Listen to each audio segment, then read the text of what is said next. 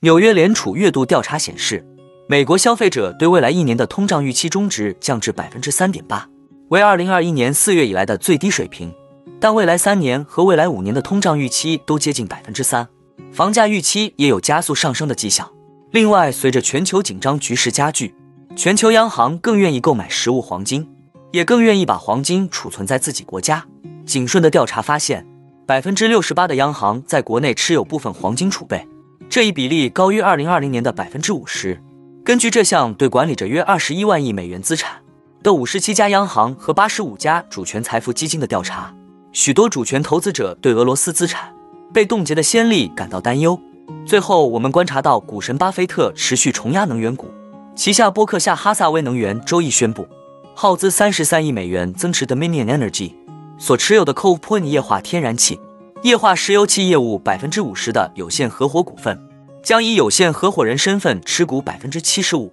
我们投资人又能如何从股神身上嗅到新的趋势呢？哈喽，大家好，欢迎来到我的财经老师说，带您用宏观经济解读世界金融市场，帮助你掌握趋势，提前实现财富自由的梦想。如果你也对股市投资理财以及宏观经济市场感兴趣，记得订阅我的频道，打开小铃铛。这样你才不会错过最新的影片通知哦。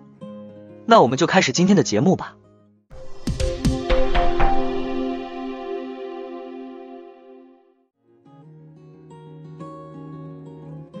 纽约联储的月度消费者预期调查显示，六月份美国消费者的短期通胀预期连续第三个月下降，已经降至两年多来的最低水平。未来一年的通胀预期中值下降零点三个百分点。至百分之三点八，为二零二一年四月以来的最低水平。相较之下，去年六月，未来一年的通胀预期达到了百分之六点八的峰值。未来三年和未来五年的通胀预期都接近百分之三，前者与之前的调查值保持一致，后者则攀升了二十多个基点。该调查发布之际，美国物价正在降温。六月份 CPI 数据将于周三公布，届时整体通胀率预计将降至百分之三点一。不过，潜在价格压力的持续存在，足以让人们普遍预计，美联储在上月暂停加息后，将在七月底再次加息。纽约联储的调查显示，两个关键领域的通胀预期下降，帮助拉低了近期的总体通胀率。未来一年，汽油价格预计将上涨百分之四点七，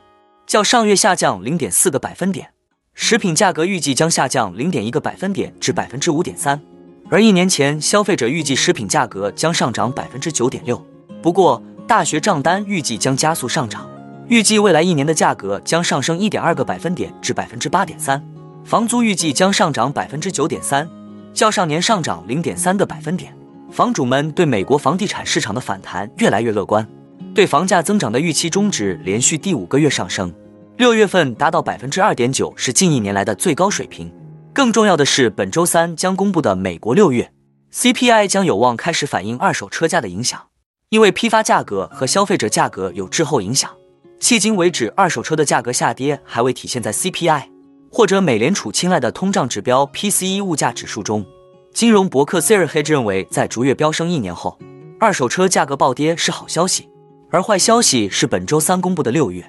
CPI 增速放缓，将主要源于基数效应。在这之后，若没有全面的经济冲击，导致通胀月环比降至零或者负值。CPI 将重新升温，而那样的经济冲击不可能在没有严重衰退的时候发生。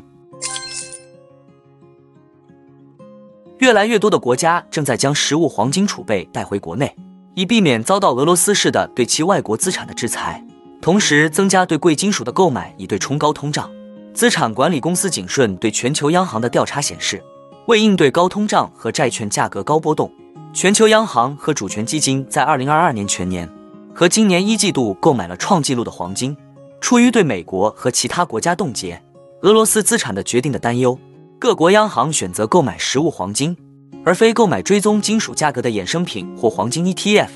去年，欧美开始对俄罗斯央行实施制裁，并阻止其动用约三千亿美元的海外储备。根据这项对管理着约二十一万亿美元资产的五十七家央行和八十五家主权财富基金的调查，许多主权投资者对俄罗斯资产。被冻结的先例感到担忧，其中百分之九十六的受访者表示，进一步投资黄金是因为它作为避风港的地位。世界黄金协会的数据显示，在央行购买和散户投资者兴趣高涨的推动下，全球黄金需求从二零二零年的三千六百七十八吨增至二零二二年的四千七百四十一吨，创十一年来新高。然而，尽管实物黄金需求旺盛，但黄金 ETF 在二零二一年和二零二二年遭受了近三百吨黄金的资金外流。全球央行在二零二二年创纪录的黄金购买量，购买量推动了金价的强劲上涨。不过，由于美国利率长期走高的前景，金价在最近几周已回落至每盎司一千九百二十美元附近。作为全球官方金融机构主要存储中心之一的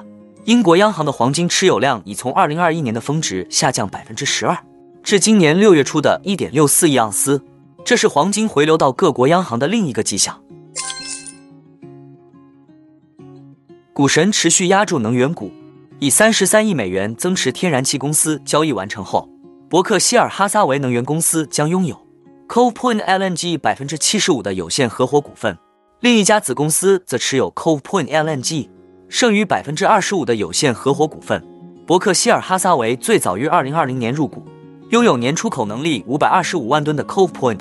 该交易将使伯克希尔哈撒韦公司控制美国仅有的七个可出口液化天然气的运营设施中的一个。而此时，天然气已具有越来越大的经济意义。值得注意的是，本次伯克希尔哈撒韦增持 Cove Point LNG，再度扩大了其商品资产，尤其是化石燃料方面的投资版图。上月，伯克希尔哈撒韦花费约一点二二亿美元，再次增持西方石油股票。截至六月三十日，伯克希尔哈撒韦公司持有西方石油公司二点二四一亿股股票，持股比例为百分之二十五点一。巴菲特曾表示，伯克希尔非常喜欢西方石油公司在二叠纪盆地的资源和行业地位，所以入股这家公司。巴菲特称，他非常喜欢西方石油的管理层，对他们也很熟悉。西方石油做了很多好的事情，建了很多新井，还能盈利。此外，此前曾提及巴菲特对日本五大商社等投资。与其建仓雪佛龙和西方石油时间有一定的重合。